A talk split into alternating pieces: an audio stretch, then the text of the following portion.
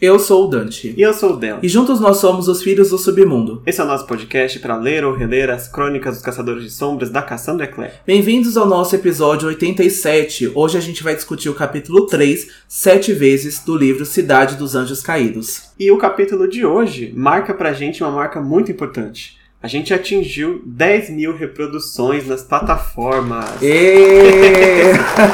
então a gente já começa o episódio agradecendo a todo mundo que fez parte aí desse número.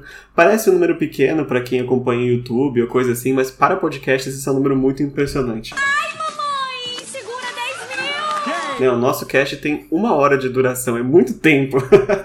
uma hora quando a gente fala pouco, Quando porque fala sempre pouco. passa além das uma hora, né? Então, assim, com certeza a gente tá muito feliz com esse resultado e sem vocês, com certeza a gente não teria alcançado esse número. É um número muito expressivo, é um número bem grande, né? Comparado que é um podcast, que são episódios de mais de uma hora, né? De um livro que é muito denso, que é muito longa a saga. Então, assim, com certeza a gente sabe que a gente tem um diferencial e vocês fazem parte desse diferencial também. Além de gostarem dos livros da Cassie, que tem, obviamente, bom gosto, mas também de gostarem da gente e, né, nos apoiarem nesse projeto, que é um projeto muito longo e que a gente espera poder aí ter saúde, né, ter é, criatividade, ter cabeça para poder continuar pelo tempo que ele precisa perdurar, né? Exato, é um projeto de longa data. E, bom, e a gente começa então agradecendo todos vocês que nos ajudaram né, a chegar até aqui. E a gente espera chegar em números cada vez maiores aí conforme a saga vai avançando. Antes de começar o nosso episódio em si, a gente precisa lembrar vocês de nos avaliar nos streamings. Avalie a gente no Spotify, na Apple Podcasts, no Deezer, na Amazon Music, no Anchor, qualquer lugar que vocês estiverem. Procurem estrelinhas ali para dar de 1 a 5, de 5 a 10, não importa. Avaliem a gente para que a gente possa continuar aparecendo aí nos buscadores das plataformas. E pra humilhação ficar completa, não só um pedido, uma humilhação também. Caímos de joelhos.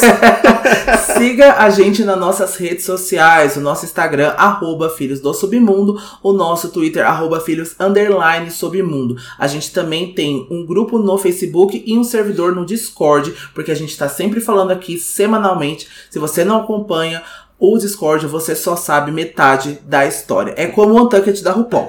Então, assim, a gente tá muito ativo lá no ah, Discord, a gente tá muito ativo no Instagram também, então são as redes em que vocês podem mais ter contato e conversar com a gente, fazer suas perguntas, deixar suas mens- mensagens de fogo, fazer a sua reclamação. Então, aproveita, podem abrir lá, que a gente tá sempre disponível, né, aí do limite de tempo, né, razoável, assim, mas a gente tá sempre quase disponível nas redes sociais para responder pra vocês. Exato. E terminando também, a gente pede que para aqueles que puderem, considerem nos apoiar aí no nosso Apoia-se. Então entre aí no seu navegador em apoia.se barra Filhos do Submundo e vocês podem curtir aí por um preço bem baratinho de 10 reais todos os nossos episódios completos da temporada das Crônicas de Bane, são mais de 20 horas de episódio, e também ter acesso aos nossos episódios bônus. Já temos um lá, que é uma análise completinha aí do filme Cidade dos Ossos, Instrumentos Mortais. Também recebe todos os nossos episódios da semana adiantado aí na quarta ou quinta-feira. E claro, nosso próximo episódio bônus vai ser aí a review sem spoilers do livro Corrente de Espinhos, que a gente terminou de ler ontem, no dia 7 de fevereiro, né? Antes da gente gravar esse episódio de hoje. É, fizemos uma maratona, bem típico da gente, né? Então, assim, Passamos gente- madrugadas e madrugadas lendo o livro. Ficamos quase até 3 horas da manhã, né, para poder concluir essa leitura. É um livro muito grande, né, de mais de 700 páginas, então foi com certeza aí uma montanha russa de emoções, né? Então, com certeza a gente passou um mais de um ano esperando isso, né? Mais de um ano hypado e com certeza era o nosso livro mais antecipado de 2023, a conclusão então da trilogia das últimas horas. Então a gente com certeza passou aí muito emocionado por todo esse processo. A gente ainda tá absorvendo muitas coisas também. Com certeza é um final. E pra gente que trabalha né, com a Cassie e que a gente vem aqui semanalmente conversar com vocês sobre esses livros, sobre essas tramas também, é muito diferente a absorção, né? Eu tava falando isso pro Del ontem. Se fosse um livro que eu tivesse lido, assim, sabe, sem trabalhar nele, né? Sem falar nele nas redes sociais, sem poder abranger como eu abranjo agora, eu acho que eu teria uma experiência diferente da que eu tive quando eu li agora, né, ligando muito para lore, ligando muito para construção de personagem, para desenvolvimento da trama. Então, com certeza foi muito diferente agora, mas a gente vai deixar para falar desses detalhes, destrinchar então sem spoilers em primeira mão, né, Corrente de Espinhos lá no Apoia-se. Então, assim, considerem entrar no nosso Apoia-se. Como o Del falou, a partir de 10 reais vocês já entram no tier do Pandemônio.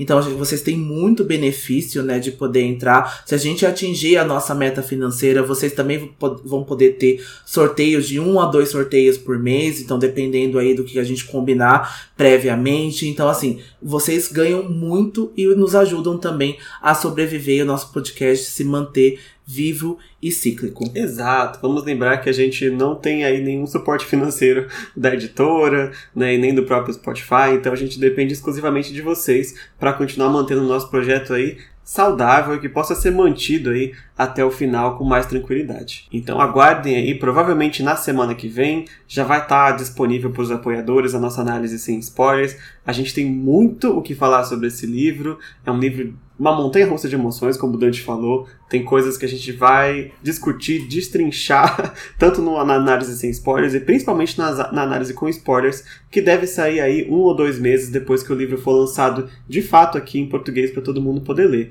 né? E a gente também lembra vocês que quem já leu, está lendo, ou tem alguma dúvida, quer comentar alguma coisa, o nosso Discord, nosso Instagram, nosso Twitter estão abertos aí, pode vir falar com a gente, que a gente está até ansioso para discutir com a galera o que, que vocês estão achando aí da leitura do livro livro, porque temos muitas coisas para falar mesmo. Temos muitas coisas para falar. Eu só lembro daquele meme do advogado no WhatsApp falando não se atreva.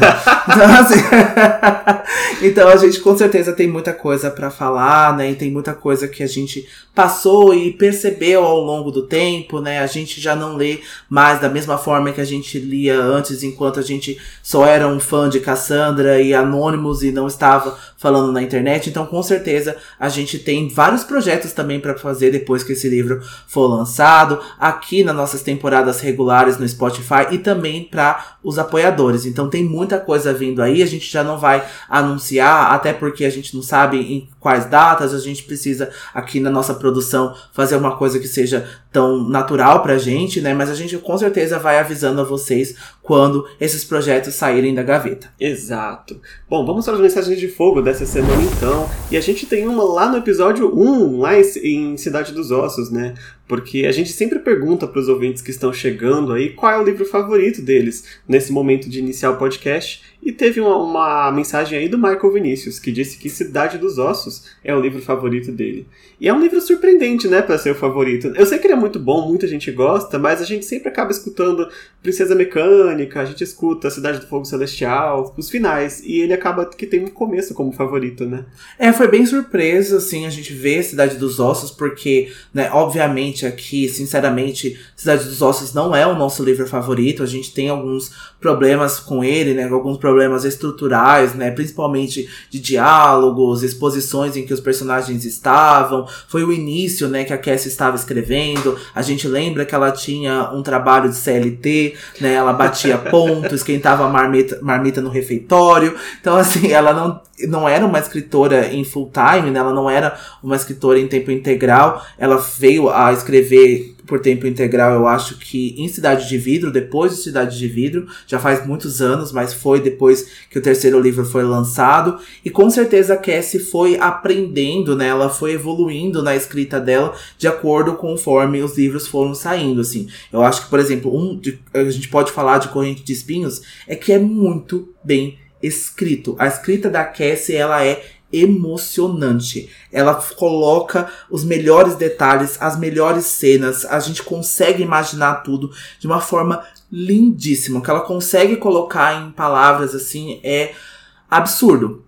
Mas ela, com certeza ela precisou dessa construção. Os personagens dela precisaram evoluir também. E com certeza, Cidade dos Ossos é um livro em que acontece muitas coisas. Porque eu tava vendo uma entrevista, né, que ela fez ontem na Barnes Noble em Los Angeles, e acho que foi a última data que ela teve, né, para divulgar o livro de Corrente de Espinhos lá fora, né? Ela fez aí umas sete ou oito entrevistas, né, com os fãs e falaram sobre Cidade dos Ossos, né, sobre o início. E a Cassie falou que ela considera o Cidade dos Ossos um livro muito bom para início, um início muito promissor, porque acontece muita coisa em Cidade dos Ossos, né? Ela consegue estabelecer alguma lore, ela consegue estabelecer o passado, né? O que, que tinha acontecido para os personagens chegarem até aqui. É verdade. Quem ouviu o nosso próprio podcast viu o tanto de conteúdo que tinha que a gente conseguiu extrair ali na temporada Cidade dos Ossos, né? Tem muita coisa mesmo. Tem muita coisa. E eu acho que com certeza esse é um livro muito promissor. A gente vê, né, vampiros, lobisomens, a gente vê o submundo, os caçadores de sombras, os anjos, os demônios. A gente tem aquele final bombástico com a revelação falsa do Valentim que o Jace e a Clary são irmãos. Aquilo choca a gente até hoje pela coragem que a Cassie teve de fazer isso num livro jovem adulto, não é mesmo? Então assim, Lembre-se que choque pode ser positivo ou negativo, mas o choque ainda é um choque. é um choque. Com certeza acho que diferenciou ela das outras autoras, porque Cidade dos Ossos seria só mais um livro de fantasia com anjos, lobisomens, vampiros e um, um ser mágico, né, um mundo místico, mas com certeza teve um romance, né, um romance proibido e Jace e Clary aí como possíveis irmãos até o final de Cidade de Vidro que a gente conclui que eles não são irmãos. Então com certeza foi muito chocante e com certeza pode ser um livro favorito para muitas pessoas por conta desses, desses detalhes. Com certeza, não menosprezo aí o poder de Cidade dos Ossos. Teve uma mensagem também aqui no Spotify do MM Morei 94 e ele falou que sobre a enquete da semana passada devia ter uma opção para que o Simon ficasse só com ele. não é o primeiro a querer o Simon e eu tô vendo o Simon ficando muito popular aqui nos chips. Vocês com são muito né? sedentos, sedentas e sedentos, eu tô observando.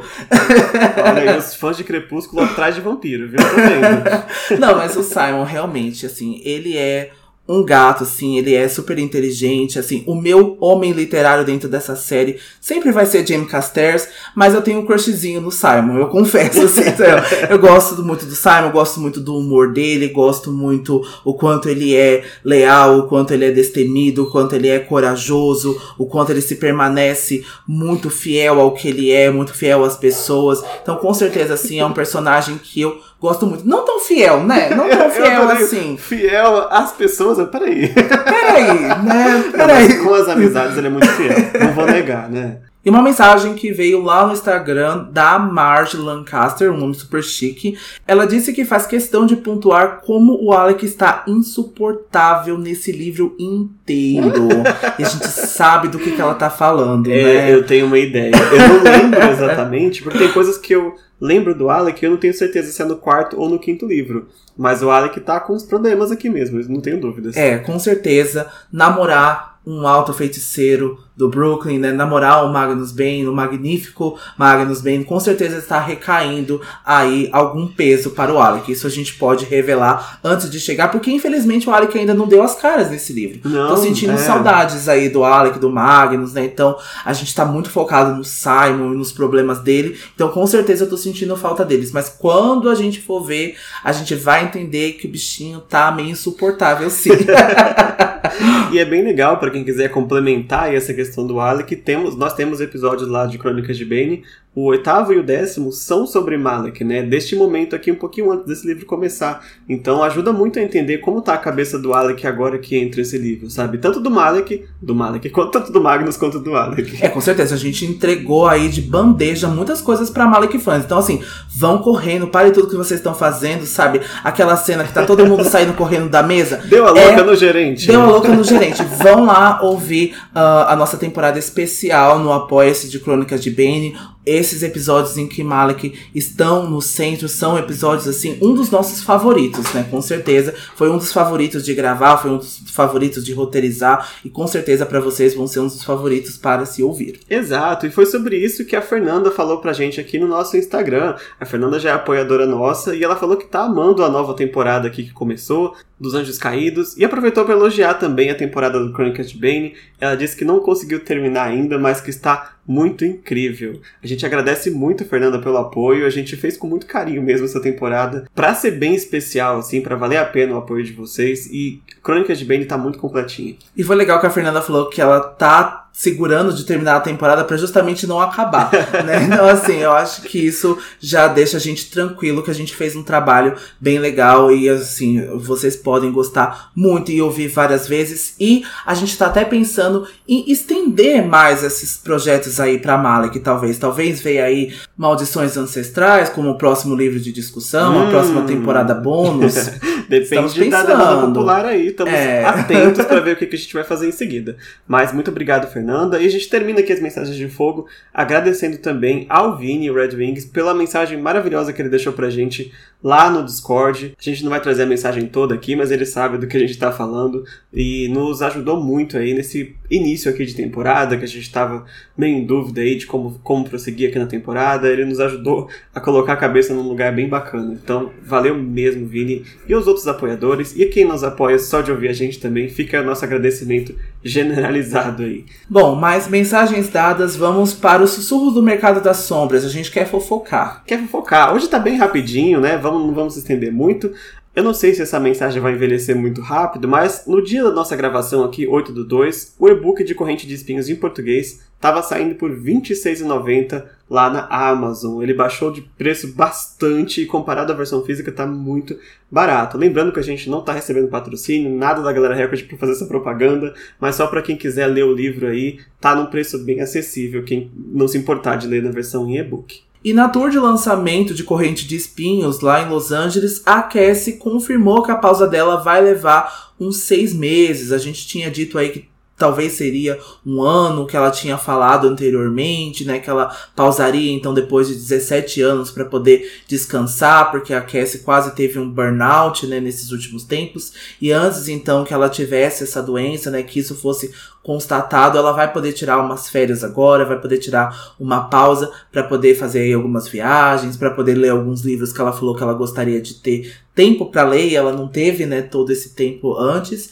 Então, com certeza agora a gente tem a confirmação que esse, essa pausa é por seis meses e ela falou que a primeira coisa que ela vai escrever quando ela voltar dessa pausa é o primeiro livro de poderes perversos. A gente tem algumas suspeitas que algumas coisas do livro já está escrita, que a Cassie já vem trabalhando nele já há algum tempo, mas eu acho que depois aí dessa pausa ela vai poder se concentrar aí é, integralmente para poder escrever o primeiro livro, né, de Poderes Perversos e o terceiro e quarto livro de Swordcatcher, porque ela já confirmou que vai ter terce o terceiro e quarto livro também. Ela tinha dito na revista, né, que ela já tinha aí alguns plots, algumas tramas que ela faria no terceiro e no quarto livro, mas basicamente em Los Angeles ontem ela confirmou que irá ter o terceiro e o quarto livro de Swordcatcher e quem sabe ela também já faz esse esquema de pirâmide com Swordcatcher e quando a gente vai ver, vamos, vamos ter 23 livros de Swordcatcher,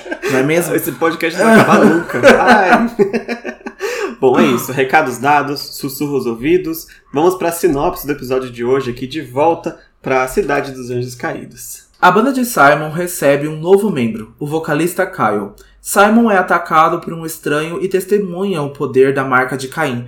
Elaine confronta o filho sobre as mentiras e obriga Simon a tomar uma atitude drástica contra sua mãe. Jace é atormentado por sonhos estranhos e tenta se reconciliar com seu passado, seu recém-descoberto pai e a criação de Valentim. E o capítulo vai começar com a bandinha favorita de todos os fãs de Cassandra Clare. a banda que atualmente se chama Lemuri Dicotômico. A gente vai ver a Claire e o Simon quando eles é, se reencontraram, né? No capítulo anterior a gente viu que no dia seguinte ela ia encontrar o Simon no ensaio da banda e é aqui que a gente tá hoje. Estão presentes, é claro, o Matt, o Kirk e o Eric, né? Não pode deixar de faltar quando a banda se reúne para ensaiar. E a gente descobre já nesse começo que o Simon quebrou aí o, o acordo e contou pros amigos dele que ele é um vampiro. Na verdade, os, o- os membros da banda eles têm até vontade de revelar isso pro público, né? De usar como marketing aí o Simon Vampiro para promover a banda. Conhecemos umas bandas aí que tem uns marketings meio estranhos aqui na vida real, mas o mais impressionante é como eles levaram muito de boa né, essa revelação. O livro vai contar que, tipo, Ai, eu sempre suspeitei que vampiros existiam. Quem diz isso é o Eric, né? E eu acho que é muito legal quando a Cassie coloca um flashback do que o Eric disse e a gente tem uma suspeita muito em que o Eric tava chapado.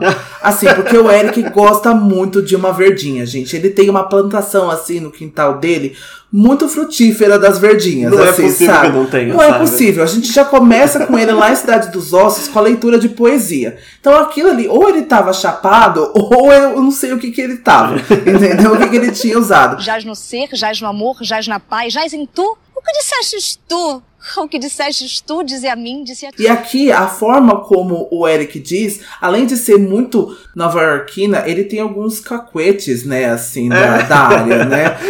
Ele fica aquele like, like, like. tipo, tipo, tipo.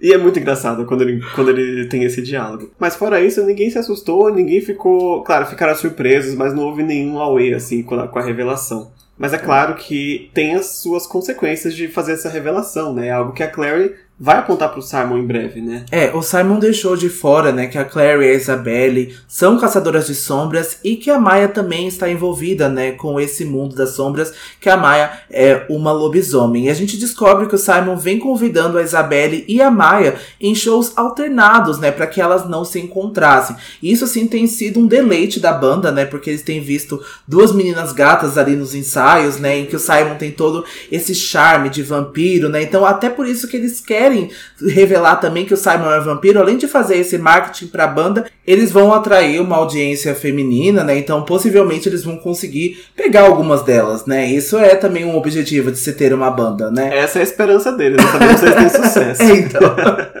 Eu acho que o Eric não consegue pegar ninguém, assim, minha suspeita. E a Clary vai apontar o óbvio, né? Que o Simon não deveria ter contado para esses seus amigos idiotas, né? Correndo o risco do Rafael vir acabar com ele, né? Se ele continuasse expondo os vampiros. E a gente sabe que o Simon tá preso aí em teias muito poderosas, né? De vampiros. Tem o Rafael, tem a Camille. Então o Simon deveria ter tido mais cuidado, com certeza, na hora de revelar esses segredos, né? É, e as consequências vêm a cavalo, né? Exatamente. Então a Clary vai aproveitar isso, ela vai pressionar o Simon para contar para a própria mãe, né, já que ele está tão disposto assim a revelar o seu segredo, né? Então eu acho que a Elaine talvez deveria ser a primeira a saber disso, né? Porque a gente viu o quanto ela tá preocupada, né, com o Simon, o quanto as coisas têm ficado muito feias dentro da casa dele na relação dos dois e a gente vai ver umas consequências bem ruins nesse capítulo também que entristece muito a gente de falar sobre isso, É né? verdade. Mas o Simon vai ser salvo pelo gongo aí de ter que se explicar pra Clary, porque alguém bate na porta da garagem, né, que eles estão ensaiando, e aparece aí um garoto com um flyerzinho da banda. Inclusive o flyer era de um ano atrás, quando a banda se chamava Mancha Perigosa. e era um anúncio, porque eles estavam procurando um vocalista, né? E mesmo um ano que passou, eles não acharam esse vocalista. ah, o livro conta que eles vêm revezando aí nos vocais, mas ninguém é particularmente muito bom assim. E a gente descobre que esse garoto é o Jordan Kyle. Quem já leu os livros sabe quem ele é, mas a gente vai falar mais profundamente sobre ele conforme ele mesmo fosse apresentando aí para os personagens, porque quando ele chega na primeira vez, ele se identifica apenas como Kyle e é assim que eles passam a conhecer ele por um tempo aqui durante o livro, né? Mas ele veio aí querendo aproveitar essa oportunidade aí de fazer que- um teste que seja para participar dos vocais da banda. E a gente estava falando da forma do, do Eric falar, e o livro fala que o Kyle tem um, não um sotaque, mas um jeito meio devagar, assim, de falar, meio surfista, sabe? É, imagina o Pedro Scooby falando. É mais ou Exatamente. menos assim. É. E os meninos vão ficar meio receosos ali, né? Não sabendo se vão aceitar o Caio ou não, né? Porque ele fala que ele não tem experiência, mas que algumas pessoas já disseram pra ele que ele canta bem. Aquele negócio, ai, meu amigo disse que eu canto bem. A gente não sabe se seu amigo tá mentindo pra você ou não, não é mesmo? que amigos você Às tem, cara? Mas então os meninos estavam se revezando, né, nos vocais desde então, como o Del falou, e eles não cantavam bem, né, convenhamos. E a Claire vai convencer eles a deixar o Kyle fazer pelo menos um teste, né, e a Claire acaba insinuando que o Kyle pode trazer um sex appeal, né, porque ele é o mais bonito de todos os outros integrantes. Eles vão acabar aceitando, mas eles se lembram que eles não poderão revelar para ele o vampirismo do Simon. Então isso também é um tema que a, acho que até o Eric, né, vai falar pro, pro Simon se ele quer revelar pro Jordan ou não que ele é Exato. um vampiro, né? E eles já conversam abertamente sobre isso e agora eles vão ter que ficar de boca fechada, né? Exato. E eu adoro que a Claire chama todo mundo de feio na cara dura, assim. não de feio, mas tipo, ele é mais bonito que vocês, sabe? A banda tá precisando de um sex appeal. Oh, e durante essas conversas aí, né, com essa possibilidade de atrair mais fãs, com a beleza do Kyle e tal, é, eles citam que a banda vai ter dois fãs agora, porque a banda só tem um. e esse um é uma amiga de uma prima do Eric, que é descrito aqui que é uma menina que tem só 13 anos, mas ela tem uma queda muito grande pelo Simon e por isso ela nunca perde nenhum show aí da banda. É, essa garotinha é a Maureen Brown, que a gente vai conhecer ela daqui a alguns capítulos. Então a gente tem muitas coisas para falar sobre a Maureen, com certeza. Exato. Ela e o Kyle vão ficar devendo do capítulo de hoje, porque eles passam muito brevemente aqui. Mas é bom saber que eles já entraram no livro cedo, né? Capítulo 3. Então, depois de um tempo, né, do ensaio da banda, o Simon está acompanhando a Clary agora, né, pra casa do Luke. A Clary tá voltando pra lá. E o Kyle foi finalmente aceito na banda, né, apesar de tudo. E quando eles vão chegar próximos à casa, eles vão se lembrar de quando eles foram atacados pelos demônios Round, lá em Cidade das Cinzas, né? E aqui é legal pontuar que o Simon fala: "Você e o Jace mataram esses demônios", né? Eu fiquei apavorado na hora. Então, o Simon, ele tá filosofando, ele tá tendo bastante devaneios, né, sobre o que a Camille falou para ele lá no primeiro capítulo, né? Lá em Mestre, que ela conversou com ele, ela falou que a Claire e o Jace, os amigos deles, eram caçadores de sombras e que ele era um vampiro e por isso ele não seria tão incluído assim, né? Que ele seria sempre diferente. Então o Simon tá ponderando muito sobre essa conversa, né, com a Camille e percebendo aí algumas atitudes e algumas algumas memórias, né, que isso foi de fato feito,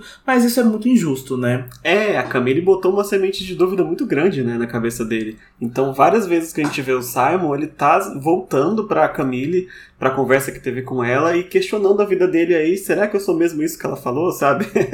a Clary vê o Simon preocupado, mas óbvio, ela não sabe da Camille, ela acha que ele tava preocupado com é, por ter ficado com medo, né, quando os Browns apareceram na Cidade das Cinzas. E ela fala para ele: agora você é uma pessoa diferente, sabe? Além de tudo, você tá protegido pela marca de Caim, então nenhum demônio poderia fazer nenhum mal para ele agora.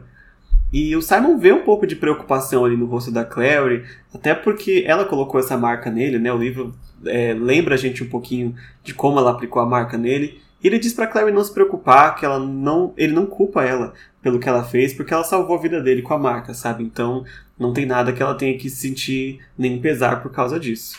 Então a gente fica nessa situação em que o Simon acaba decidindo não não compartilhar com a Clary ainda nessa né, questão da Camille. Ele vê que ela tá preocupada, mas ele desvia do assunto porque por enquanto é algo muito dele, né? Ele tá muito é, interno essas coisas aí de vampirismo. E vai ficar ainda pior conforme esse capítulo passa, né? É, e até a própria Camille pediu para que ele não comentasse nada, né, com os amigos dele. Então, assim, isso com certeza colocaria eles em perigo, mas com certeza, como a gente já aprendeu aí nos livros da Cassie, guardar esses segredos também são é, preocupantes e também você corre um perigo, né, quando essas coisas explodem no futuro. Então a Claire vai se despedir do Simon, ela vai entrar na casa do Luke, né, com a promessa que eles vão se ver no dia seguinte. Enquanto a Claire vai embora, o Simon tenta se lembrar da última vez em que ele ficara mais de um dia sem ver a Claire, né, e ele se pega com medo das palavras da maldição de Caim, sem saber se algum dia ele seria condenado a vagar sozinho, né,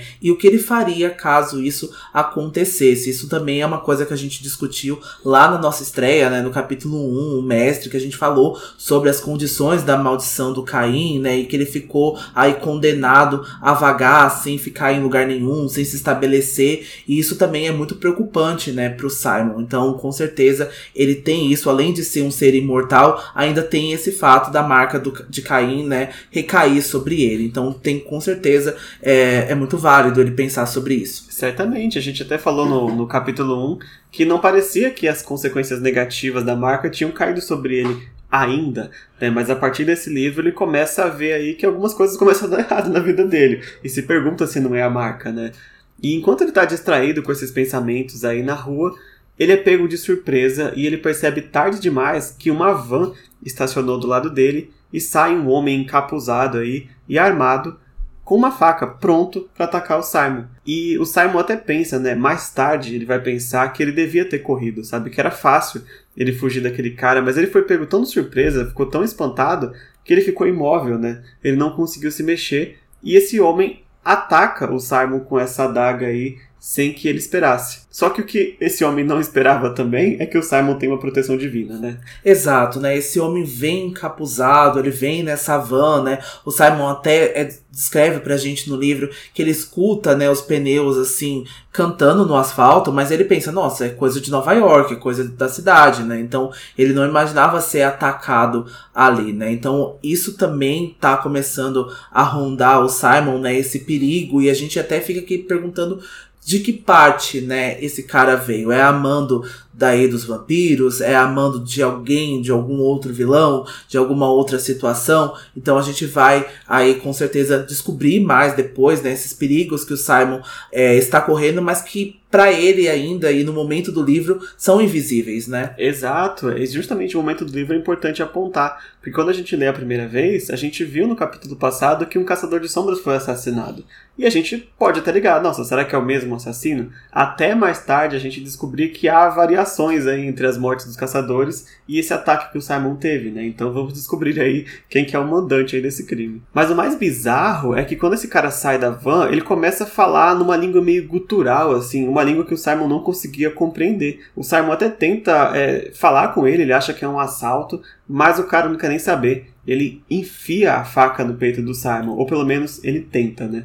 Exato, pelo menos ele tentou, né? Porque a faca vai desviar do peito do Simon e o homem vai ser atirado pro lado. E o peito do homem começa a se encher de hematomas, a camisa dele começou a rasgar e ele vai começar a cuspir sangue pela boca até que ele cai no chão, se despedaçando em mil pedaços. O Simon vai ficar diante né, da única coisa que resta desse homem, que é uma pilha de sal no chão. E aí, obviamente, o Simon, atônito, ele vai se lembrar do versículo que diz: E Deus disse a ele: Portanto, quem quer que mate Caim sofrerá a vingança sete vezes pior.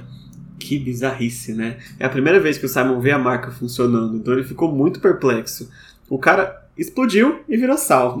É e é muito, é isso. É muito violenta a cena, né? Em pensar que o Simon tá ali e não tem ninguém na rua e ninguém consegue olhar esse ataque, ninguém consegue perceber isso tudo. Então o homem tá dizendo aí alguma coisa que o Simon não entende, talvez uma língua demoníaca, talvez algum feitiço, algum encantamento, não sei, alguma oração. E aí ele vai e ataca o Simon e a gente vê o poder de Caim em ação que é realmente muito violento e com certeza é muito traumático pro Simon, né? Porque ele já teve alguns combates, né? Até ele mesmo matou o demônio maior Abaddon, mas ele nunca matou um ser que parecia humano, né? Uma pessoa assim que é causada direto pelos atos dele. Então, com certeza, isso é algo traumático, né, pro Simon e com certeza isso faz aí uma consequência de ter essa marca que vai trazer problemas para ele, né? Exato. E o que eu acho pior é que não é a intenção dele a maioria das vezes, né? A marca ela age sozinha. Se você atacou, você explode.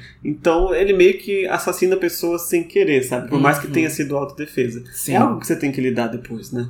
E por causa desse ataque todo aí, o Simon fica muito atordoado, né? E ele volta para casa e acaba pegando, sendo pego de surpresa, porque primeiro ele não percebeu que a roupa dele tá cheia de sangue do cara que morreu e também não lembrava que horas que a mãe dele estaria em casa nesse dia. Ele acabou chegando e dando de cara com a Elaine. A Elaine estava acordada, estava com o telefone na mão, já morrendo de preocupação é, com o Simon. E quando ele chega, ele tá com a jaqueta cheia de sangue, sabe?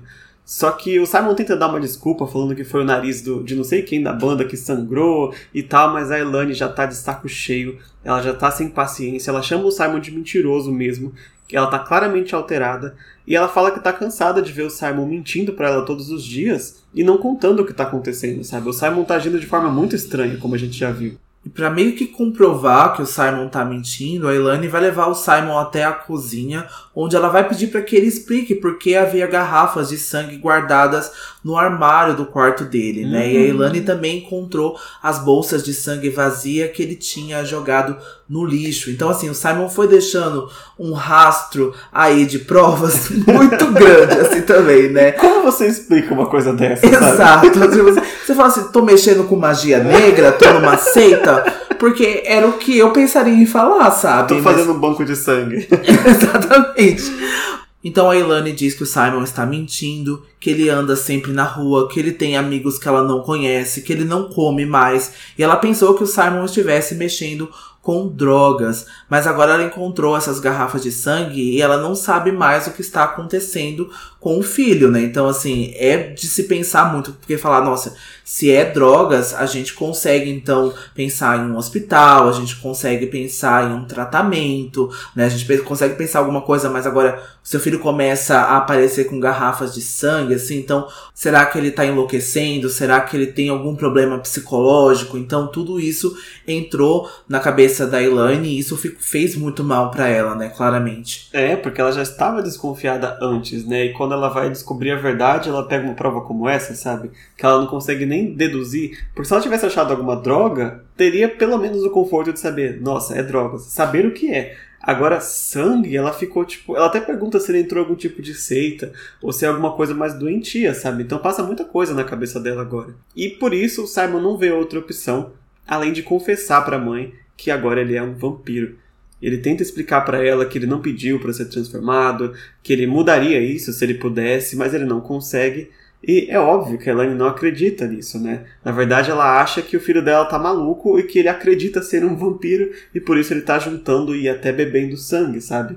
Que é, assim, uma explicação racional da parte da Elaine, né? Como que você vai acreditar no sobrenatural tão fácil assim? É, ela não tem completa ideia, né, do que, que é o sobrenatural, assim, se o Simon fosse explicar pra ela, ele tem muito medo que ele enlouquecesse a mãe dele também, com os detalhes que a Clary é uma caçadora de sombras, que existem lobisomens, que existem vampiros, que é que ela vive, então, dentro dessa espécie de ignorância, né, que existe aí um mundo mágico diante dos olhos dela e ela não consegue ver. Então, assim, eu fico muito triste com essa situação toda, com essa cena, porque o Simon foi tirado a oportunidade de conversar com a mãe dele, né? Então, assim, ele escondeu pra melhor trazer um conforto pra ele naquela hora e pra mãe dele e tentou achar um momento, mas com essa descoberta, né, com essas provas, ele foi forçado então a revelar. Então eu acho muito triste, né? Eu não achei que seria tão rápido assim, eu não lembrava que essa revelação vinha logo no começo do livro, né? Eu achei que seria mais pela metade e aí pro final com essas consequências. Não achei que seria já no terceiro capítulo que isso viria à tona. E com certeza eu acabo é, atrelando isso a uma tristeza de quase sair do armário sendo forçado, assim, sabe? Nesse caso do Simon sendo um vampiro, né? Ah, com certeza. É, você falou muito bem. Acho que ele de fato foi tomada a oportunidade de falar nos próprios termos dele, né? E é uma lição que se ele não aprender logo, com a Maia e a Isabelle vai acontecer a mesma coisa, né? Se ele não tomar coragem de dizer logo a verdade, por mais difícil que seja, uma hora a verdade vem na sua cara, Exato. né? E com a Camille vai ser a mesma coisa. Então, essa é talvez uma das grandes lições aqui, porque o Jace também esconde muitas coisas nesse livro, né? E vai explodir na cara dele com certeza. Mas é uma cena muito triste. E a Elaine, ela tá em completa negação, né? A gente consegue entender. Ela fala como você é um vampiro, sabe? Você é vegetariano, sempre foi. E o Simon fala que agora ele tem que tomar sangue pra sobreviver, sabe? Muito estranho. Eu confesso que eu quase ri, né, com esse expose de você não é mais vegetariano, sabe? tipo, você não é mais vegana, sabe? Tipo, era vegana, sabe? Eu quase achei engraçado essa cena, gente. Seria, né, hilária se não fosse traumática. Mas o Simon vai tentar explicar, né, que ele nunca machucou uma pessoa e que ele jamais beberia o sangue de alguém, mas que ele precisa tomar sangue animal pra não morrer, né? E a Ilane tenta se controlar e perguntar se são os novos amigos do filho, se eles também são vampiros. Ela pergunta se esses amigos deram drogas pra ele ou algo do tipo, né, que fizesse o Simon ter alucinações. Então, a coitada tá quase colocando a culpa, né, terceirizando a culpa em outras pessoas para que isso não viesse do Simon. Então, com certeza isso passou por muita coisa na cabeça dela e é muito difícil a gente não se relacionar com ela nesse momento e não achar que essa atitude dela, por mais que seja triste, é muito natural, porque me lembrou muito também da Guadalupe, né, que é a mãe do Rafael. E quando a gente discutiu isso lá na nossa temporada especial do Apoia-se das Crônicas de Bane,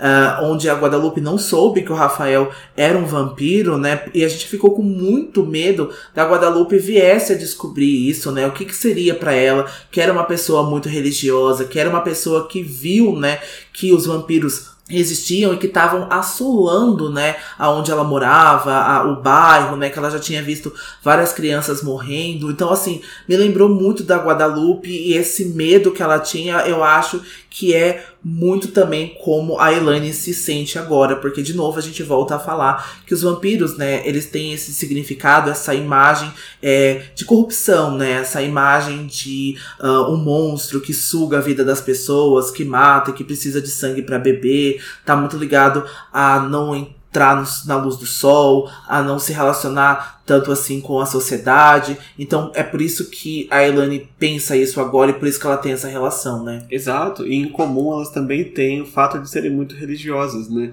E vai aquela parte da profanação que os vampiros acabam fazendo, né? Ou a condenação, como o Samuel vai dizer mais tarde. E até por isso a Elaine quer levar o Simon para o médico e o Simon se vê obrigado a mostrar para ela que ele não tem pulso, né? E aí a mãe de, dele, ele vai dizer pra gente no livro que ela cuidou do pai dele doente por muito tempo, então ela sabe consultar um pulso de uma pessoa, né, praticamente de olhos fechados. Ela consegue então agora colocar a mão no pulso do Simon e ela vê que não tem batimento, né? E aí ela, o Simon descreve pra gente que o rosto dela vai passar de tristeza para horror. Agora a Elaine vai acusar, acusar o Simon né, de não ser o seu filho, mas ser um monstro que tomou o lugar dele e é muito difícil ouvir essas palavras, né? Era uma coisa que eu tava falando com o Del quando a gente tava lendo Corrente de Espinhos, em algum momento, as palavras que os personagens dizem às vezes com relação aos personagens que a gente gosta são muito cruéis. E a gente sabe que o Simon não é um monstro e que ele não vai vir a ser um monstro, mas é muito difícil a gente ler isso. Parece muito errado, sabe? Olhar para o Simon, imaginar um cenário que ele seja um monstro, por mais que a Ilane esteja vendo isso agora, sabe? Então isso é muito triste para mim.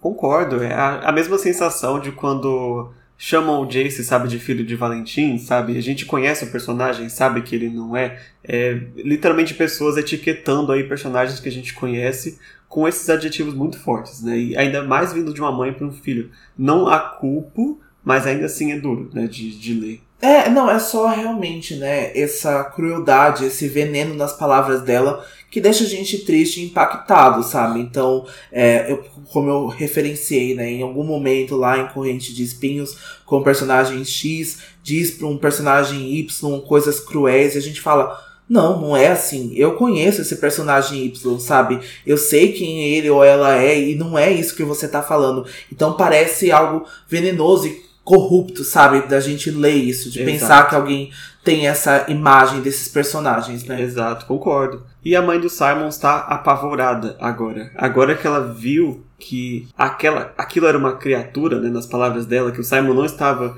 louco, que ele não estava drogado, ela está apavorada e ela começa a orar ali em hebraico para afastar o monstro dela. E o Simon já começa a sentir que a oração está fazendo efeito nele, ele está começando a ficar até enjoado né, pelo poder das palavras, então ele vai ser obrigado aí a tomar uma atitude drástica, como a gente falou, e ele começa a ordenar para a mãe dele se acalmar.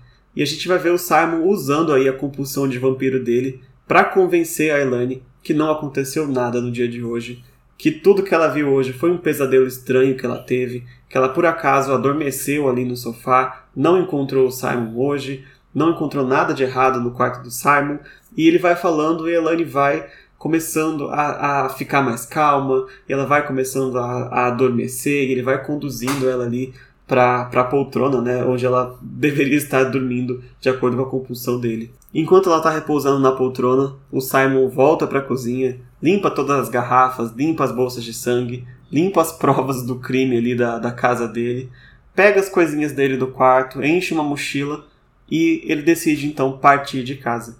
Ele volta a falar com a Elaine, de novo usando compulsão, e diz para ela que ele vai se ausentar por alguns anos, que não é para ela se preocupar porque ele vai estar em um passeio de escola, que tá tudo bem com ele. E assim ele pega a bolsinha dele, se despede da mãe e parte de casa e até nós e ele não sabemos se um dia ele vai poder voltar para casa e viver a vida que ele tinha.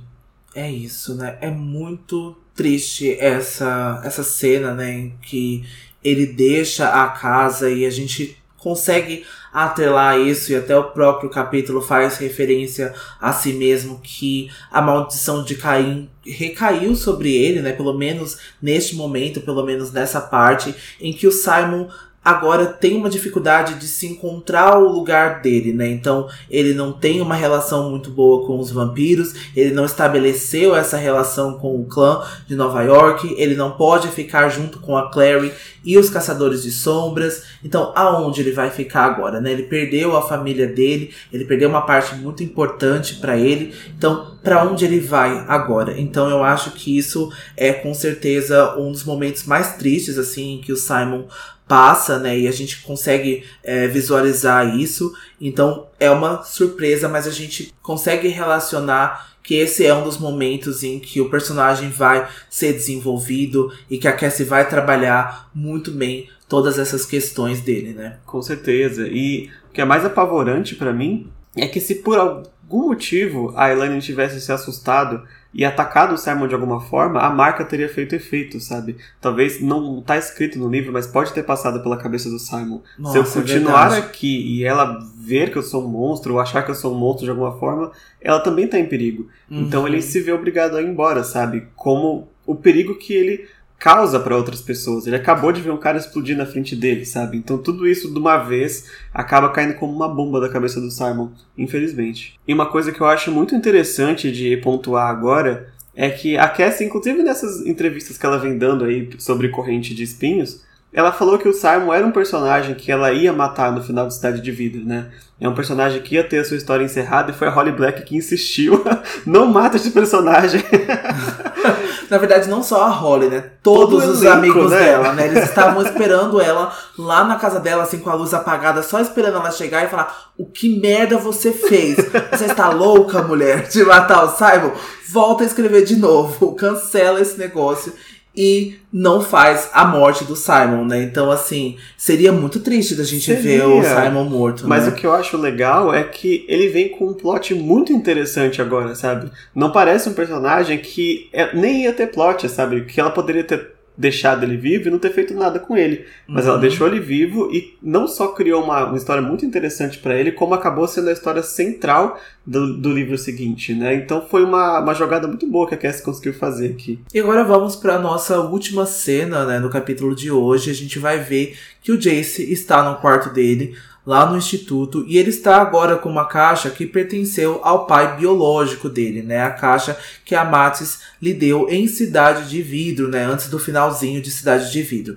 E nessa caixa contém uma estela, uma adaga de prata com as iniciais SWH, que é Stephen William Herondale, e além disso, há uma pilha de cartas que o Jace estava lendo uma por noite para tentar entender melhor quem foi o pai biológico dele, né? E nessas cartas, ele descobriu que o Stephen era um jovem gentil com pais severos que recebeu uma proposta do Valentim e para entrar no ciclo, né, para se destacar no mundo. Ele vai descobrir também que o Stephen continuou escrevendo para Matis mesmo depois do divórcio dos dois. E nas cartas ficava claro que o Stephen estava cada vez mais decepcionado e com nojos das atividades do ciclo e do Valentim e o Jace notou também que não havia menções a Celine, né, que é a mãe dele. Isso deixa o Jace muito bravo e decepcionado, porque ele fala: Nossa, se, se ele nem gostava da minha mãe, se ele estava arrependido, por que, que ele se separou da Amatis, né? Por que, que ele iniciou um relacionamento com ela?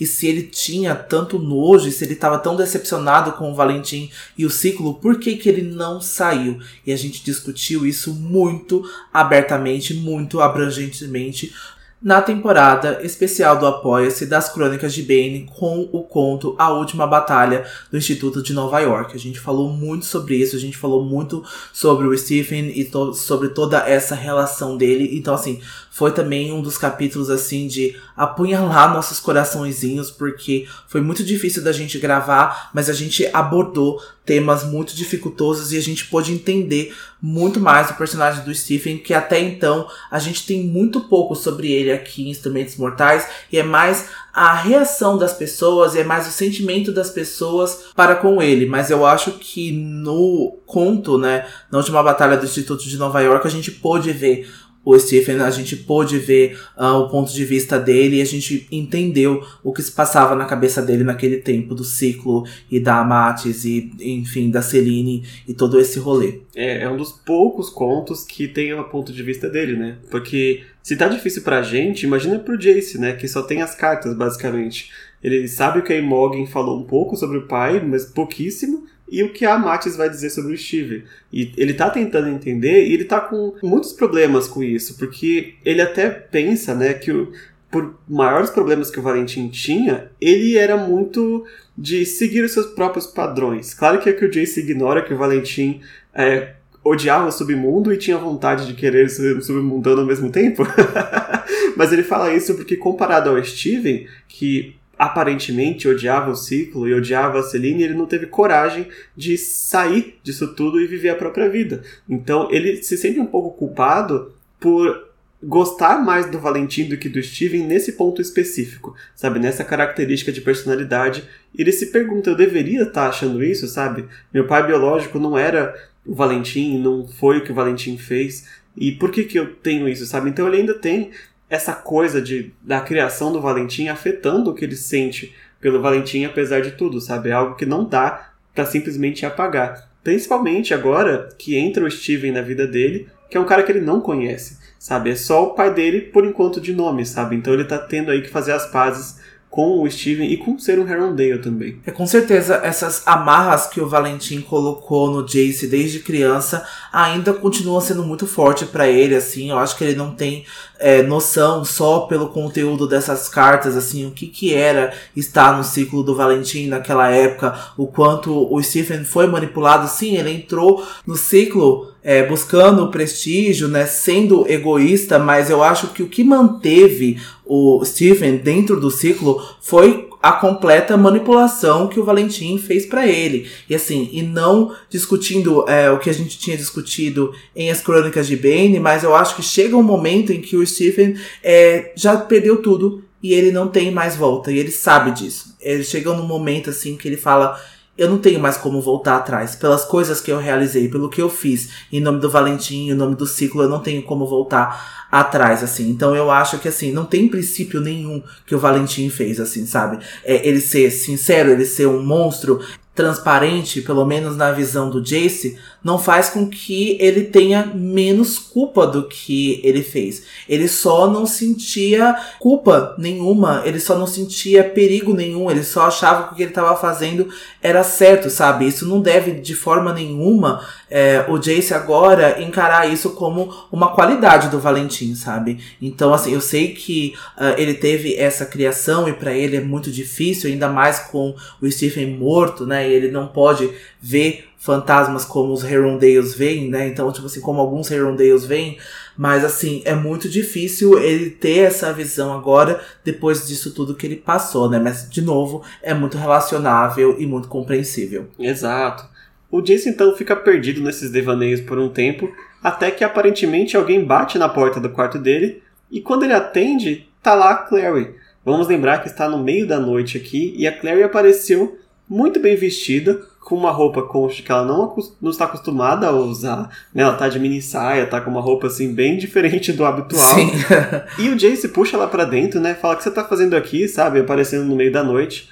E a Clary, ela tá muito estranha, sabe? Ela tá se movendo de um jeito diferente. E ela provoca o Jace, assim, passando a mão na perna. E ela fala que deixou a Jocelyn e o Luke dormindo e que veio pro instituto porque tava com saudade do Jace. Até então, assim, pro Jace não é nenhum problema, sabe? A Clary tá ali, mas ele achou muito estranho. Tipo, a Clary não, não age dessa forma, né? É, porque até a mãe dela foi muito incisiva de você não vai dormir no mesmo lugar que o Jace, assim, sabe? Até mesmo quando eles estavam em Idris, quando a Jocelyn depois acordou, né? Depois da última batalha lá na Guerra Mortal, ela não deixou o Jace e a Clary ficarem no quarto por muito tempo juntos, né? Então ela já fez o favor de separar aqueles dois ali. E o Jace acha tudo isso muito estranho de, nossa, a Jocelyn e o Luke dormiram e a Clary fugiu para vir aqui pro instituto, sabe?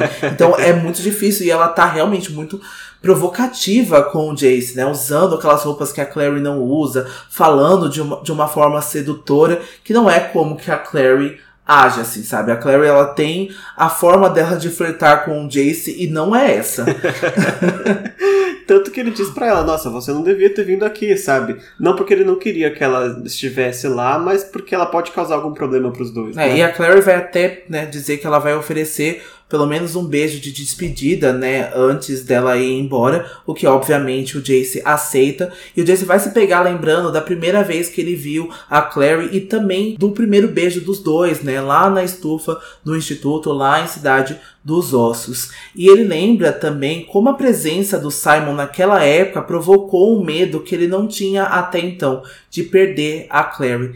E depois, né, veio o pior. A mentira do Valentim que fez acreditar, né, que o amor dele era proibido a níveis cósmicos, né? E como esse amor havia se tornado uma tortura naquela época, né? Então, assim, muito complicado tudo isso, né? Quando você coloca na balança tudo que os dois tinham vivido, né? E o Jace vai dizer que naquela época, ele, quando ele beijou a Clary na estufa, né? E depois ele viu o Simon lá, ele achou que o Simon era um perigo pro relacionamento dos dois. Ele vai dizer que ele teve vontade de matar o Simon, né? Como ele nunca teve vontade de matar ninguém antes e como isso para ele foi é, torturoso e como foi preocupante, né? Porque ele se viu pela primeira vez pensando nisso que ele não pensava antes, né? Esse medo de perder a Clary e depois que o Valentim faz aquela revelação falsa, ele teve que transformar, ele teve que retrair todos os sentimentos e tentar estabelecer uma irmandade com ela sem conseguir. Então a gente já passou muito, né, pelos três livros e a gente viu o quanto foi torturoso e o quanto foi conflitante pro Jace, porque ele achava porque ele era parte demônio, porque ele achava que ele era filho do Valentim. Então ele sempre estava tentando relacionar essa atração a esse sentimento da Clary está ligado ao Valentim, está ligado à descendência dele, né, ao sangue dele. Então para ele é muito difícil, né? E agora que ele tem a Clary pela primeira vez, é difícil se acostumar com essa felicidade, né? É difícil se acostumar com esse clima, com essa calma que eles estão passando Exato. agora no começo do livro, Ele né? não consegue sentir calma e é isso que ele não consegue sentir agora. Mesmo aqui, né, é, beijando a Clary, ele sente um pouco do, do que ele sentia, daquela sensação de tortura, sabe? De qualquer hora vai aparecer alguma coisa aqui que vai impedir a gente de ficar juntos novamente. E nisso, com essa energia toda, a gente vê que ele pega a Clary, joga ela na cama dele, sabe? Ama amassando todos os pertences do pai dele ali. E aí tem uma cena muito bizarra, né? Porque a Clary começa a tirar a camisa dele e o livro nos relembra que tanto Jace quanto a Clary têm uma marca de nascença, né? Que é a marca em forma de estrela que eles receberam por causa do dom do Ituriel, né? Não por eles serem irmãos, mas por ambos terem o sangue do Ituriel. E aqui referência aí para quem notar lá de Peças Infernais, nós temos essa mesma marca por aí. Mas o Jace se vê dizendo para Clary que ele nunca vai deixar ela, que é algo que não vai acontecer, e ao mesmo tempo ele pega a adaga do pai dele e acerta a Claire no peito. Terminando essa cena muito bizarra que estava acontecendo aqui, a gente descobre que era só um pesadelo que o Jace estava tendo. É, o Jace vai acordar tremendo, né? Ele tinha até caído da cama dele. E o livro vai contar pra gente que o Jace vem tendo esse pesadelo noite após noite, né? Ele passa mal sempre que ele acordava, né? Ele até passou não comer mais nada durante antes de dormir, né, nesse tempo, para evitar de passar mal ainda mais, assim, né? E até tentou é, se livrar desses pesadelos com remédios, marcas, poções, mas nada do que ele tem feito tem parado, né? Tem freado esses pesadelos que ele tem tido. E assim, é horrível. A descrição é horrível, é horrenda, é cruel. A gente não consegue imaginar ele pensando sobre isso e ele estando com a Clary e a Clary percebendo que tem alguma coisa diferente com o Jace, que ele não tá contando para ela, e ele com medo que isso se torne realidade, porque né, a gente tá falando de uma série de fantasia que muitos dos sonhos são proféticos e muitas dessas energias são cósmicas e a gente nem entende completamente quais são as extensões dessa magia, né? Quais são as, as intenções, extensões dessa energia. Então eu acho que para ele é realmente muito difícil agora pensar nisso tudo que ele pode, né, matar o, amor da vida dele, assim. Então, Exato. É... e como ele não entende o que está acontecendo, certamente ele falou com a Clary e a Clary teve vários sonhos proféticos na primeira parte da trilogia. E agora o medo dele é, será que eu tô tendo sonhos proféticos também? Sabe, o sonho vem se repetindo todas as noites. Ele tá não só com vergonha, sabe? Ele tá com tudo até se afastando da Claire por causa disso, porque ele ficou realmente com medo. E não só do sonho em si, mas toda essa questão aí de dessa proximidade que ele teve com o Valentim, sabe? E aqui a gente vê uma cena muito forte dele tendo que se relembrar o tempo todo que ele não era o pai dele, né? Que a criação que ele teve não ficou impressa para sempre nele. Ele lembra, né, do Valentim, que é a pessoa que torturou a mulher que ele amava, que experimentou nos próprios filhos, era uma pessoa horrível e o Jace continua tendo esse medo, sabe? A, a gente viu no capítulo 2 que a Jocelyn acha que o Jace pode ser o Valentim. E ele, fa ele fala, eu entendo ela, mas será que ela tá certa? Né? Será que, de fato, eu não posso escapar do que meu pai ou do que o Valentim me ensinou? É esse o questionamento que o Jace vai ter agora, e ainda mais com esses sonhos forçando essas imagens de violência né, na cabeça dele. E os pensamentos do Jace vão tão além porque ele vai se lembrar do Sebastian e no dia que ele assassinou o irmão da Clary, né, e o seu irmão adotivo, vamos assim se dizer, né. E ele não se arrependeu de matar o Jonathan, mas ele não conseguia de deixar de pensar que ele matou o seu irmão adotivo e não sentiu nada. Ele repetia para ele mesmo que ele não era como o Valentim.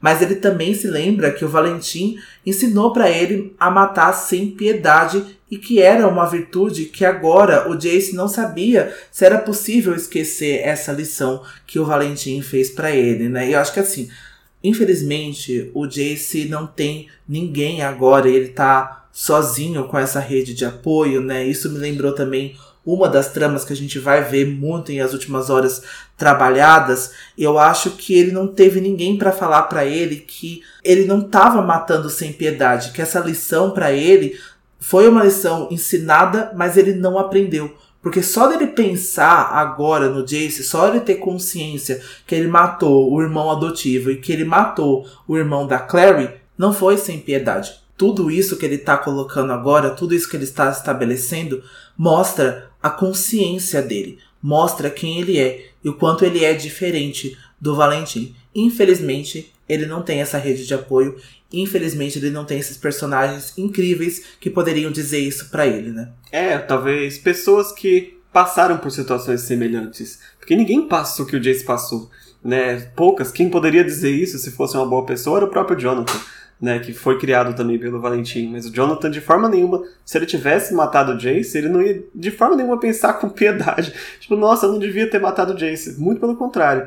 Então, é, você tem razão. Só do fato dele estar se questionando já é um sinal que ele é diferente do Valentim. Né? Agora só falta ele próprio se convencer disso e até quando ele puder se abrir com outra pessoa sobre essa dor que ele tem.